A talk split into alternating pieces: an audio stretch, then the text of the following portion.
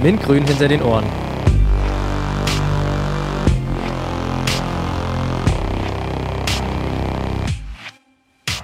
Hallo und herzlich willkommen zur Folge 1.5 des Podcasts Mintgrün hinter den Ohren. Ich bin Vincent und in dieser Zwischenfolge haben Lea und Tankred mit Geflüchteten, die momentan als Gasthörer an der TU Berlin studieren, gesprochen. Dabei ging es um ihr Studium und um ihren Weg an die TU. Entstanden sind drei Interviews, die ihr euch unbedingt mal anhören solltet. Wir hören uns in der nächsten Folge. Bis dann, euer Vincent. Okay. My first question is perhaps you can introduce yourself first, your name, where are you from, how old are you, something like that. Okay. I'm Iskander Tome. I come from Syria. I'm 19 years old. I used to study telecommunication and electronics engineering in Syria. And here now I am studying German language and I wanna, you know, study in TU Berlin. Okay, and here when you uh, finished the German language school, do, what topic do you want to study? Is the same? Yeah, maybe the same, or I'm thinking of uh, physics, science, or something. You know, it's it's later. I will I will be thinking of really what I want to study, but what I'm focusing about now is the German language. Okay. Um, so the question is because we are in the situation to choose our topic too, which topic we want to um, we want to study. So, um, what do you think is the important thing in your decision? The the person should choose something he likes at the first, you know, because when you are studying something you don't like, you won't succeed in it. But when you study something you really like and you have passion in it, you will find yourself very happy with the thing that you study and you will be more creative in what you are doing later after studying. So, do you think it's easier to make this decision in Germany than in your homeland? Because in your homeland there are other factors. Um, Yeah, um, here in Germany, I think it's it's more it's more really more easier because in Syria it's all about your degrees after high school, and it's not about what you like. It's not about what you want. It's about what how how what is your degree in the high school. But here it's it's you know more wide open for us to choose the thing that we like, not the thing that we can. um, and what would you say are the difference in uh, your homeland and here? Or yeah, in, in studying. in studying yeah. Um, the first is the, the program system is really really different. You know uh, here it's it's more up to you to choose your uh, the thing that you wanna you know mm, the lectures you wanna you wanna participate in and the um the time of the exams. In syria it wasn't like this. You have like seven subjects in the semester you should all go to their lectures and you should do their test in particular time and if you haven't made it you will just fail but here it's you know it's more up to you to do th- this thing Yeah, it sounds hard. yeah So, last question What was your best or worst experience in Germany? So, generally. Yeah, in Germany, I think uh, I haven't really ex- experienced something like so awful because it's only been like 45 days for me in here, and uh, like everything was alright, but just you know the Lageso thing is you know the problem for all refugees here in Berlin, in spe- particularly Berlin. You know, in other states, it's you know it's hard, but not like this.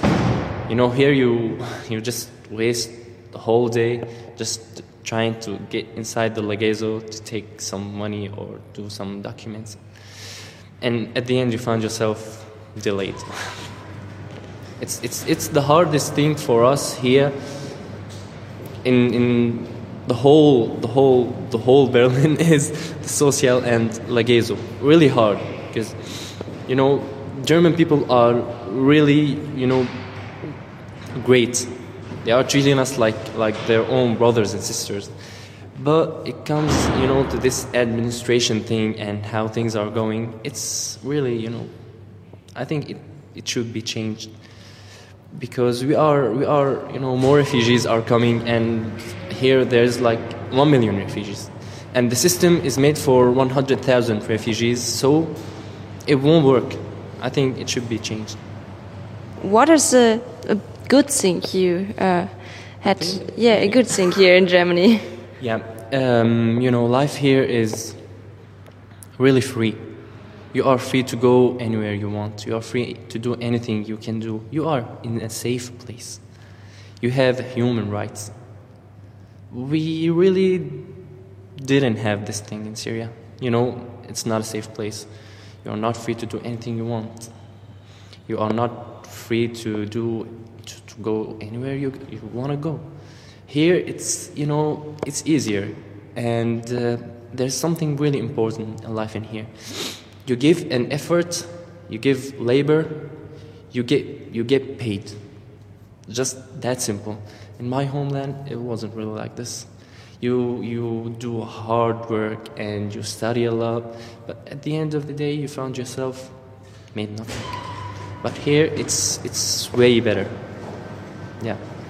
Okay, thank you. Thank you very much. Yeah, Here. Okay. So we will start with the easy questions. Who are you? Where are you from? And how old are you? Uh, my name is Muayyad. I am uh, from Syria. I'm uh, 26 years old now. Uh, I came from Damascus uh, since uh, three months. Uh, I studied uh, accounting in Damascus University, and I'm a graduate now. Uh, what did you study uh, there in Damascus?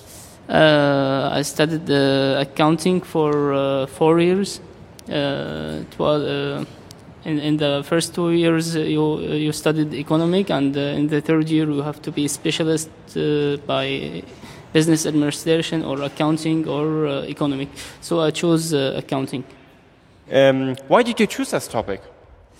Uh, yes, uh, I think it's better. Uh, you know, in, uh, in Syria, there is uh, um, in uh, the the education system in Syria is not good enough as uh, the German one.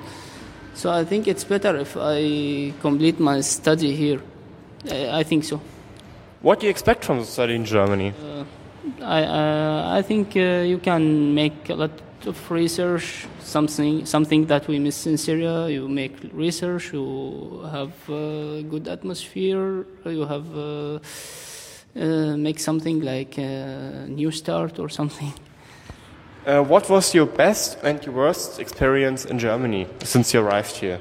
Uh, yeah, there is. Uh, according to me, it's something personal. I, I've uh, I have uh, met with a lot of lovely people, which which I live with them now. They're all all of them uh, German citizens or or something. Uh, the, uh, also, we met with some people who doesn't like like us, and they said some words for Yeah. just me and for my friends. But but uh, it's, it's not, not not all of people is like those, and not all people like those. It's like any any uh, any uh, any any any country you can find uh, a lot of good people, and you can find a lot of not good people. Anything else you want to share with us? Uh, I, I want to say thanks for you, for you also, and thanks for all people like you who want to help and support us. Thanks a lot. So I will start with easy questions. Who are you? Where are you from? How old are you?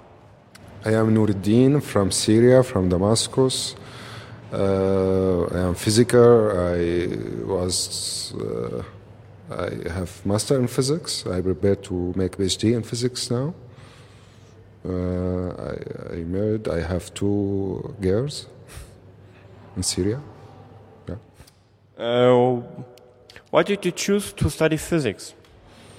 Mm, when I was in grade 10, I think, I decided to study physics because physics, in simple way, it's philosophy of nature, how nature, behavior, that it's really interesting to understand the nature. Uh, what do you expect from the, uh, how it's continuing in Germany, your study? before I come. Uh, no, here. Yeah, well, before you come, yeah, even better. I think it's very hard to start here because you know, uh, in general or normal way, it's we need a lot of documents, bureaucracies, so it's very hard. But I found it easier. Uh, here it's also as physics is very important because you know most uh, famous physicists come from Germany and speak and first article in general relativity or also in quantum mechanics uh, already uh, have uh, written in German so it's very important Uh, do you notice any differences uh, here in Germany uh, by studying? in Damascus and, and here yeah yeah b- um, as my friends said um, you, ca- you cannot choose subject or courses in Syria. You have program, fixed program, so you cannot choose. You have only few options. Here you have a lot of options, and even in because, for example, I, I want to make PhD in theoretical physics, in nonlinear dynamics, in quantum mechanics, and even this is, this is very small area in physics. I found subject in this area. And professor is different also. It's today with them, I think, easier and more close to student. No, a last question. Uh, what was your best and your worst experience in Germany? In Germany, uh, in Germany or in university? in Germany, the friends, family which I lived with them, I feel it's in humanity is this is the most important thing I think. Humanity here in Germany is more appreciated more than I think in our country. Then thank you very much and have a nice day. приходил.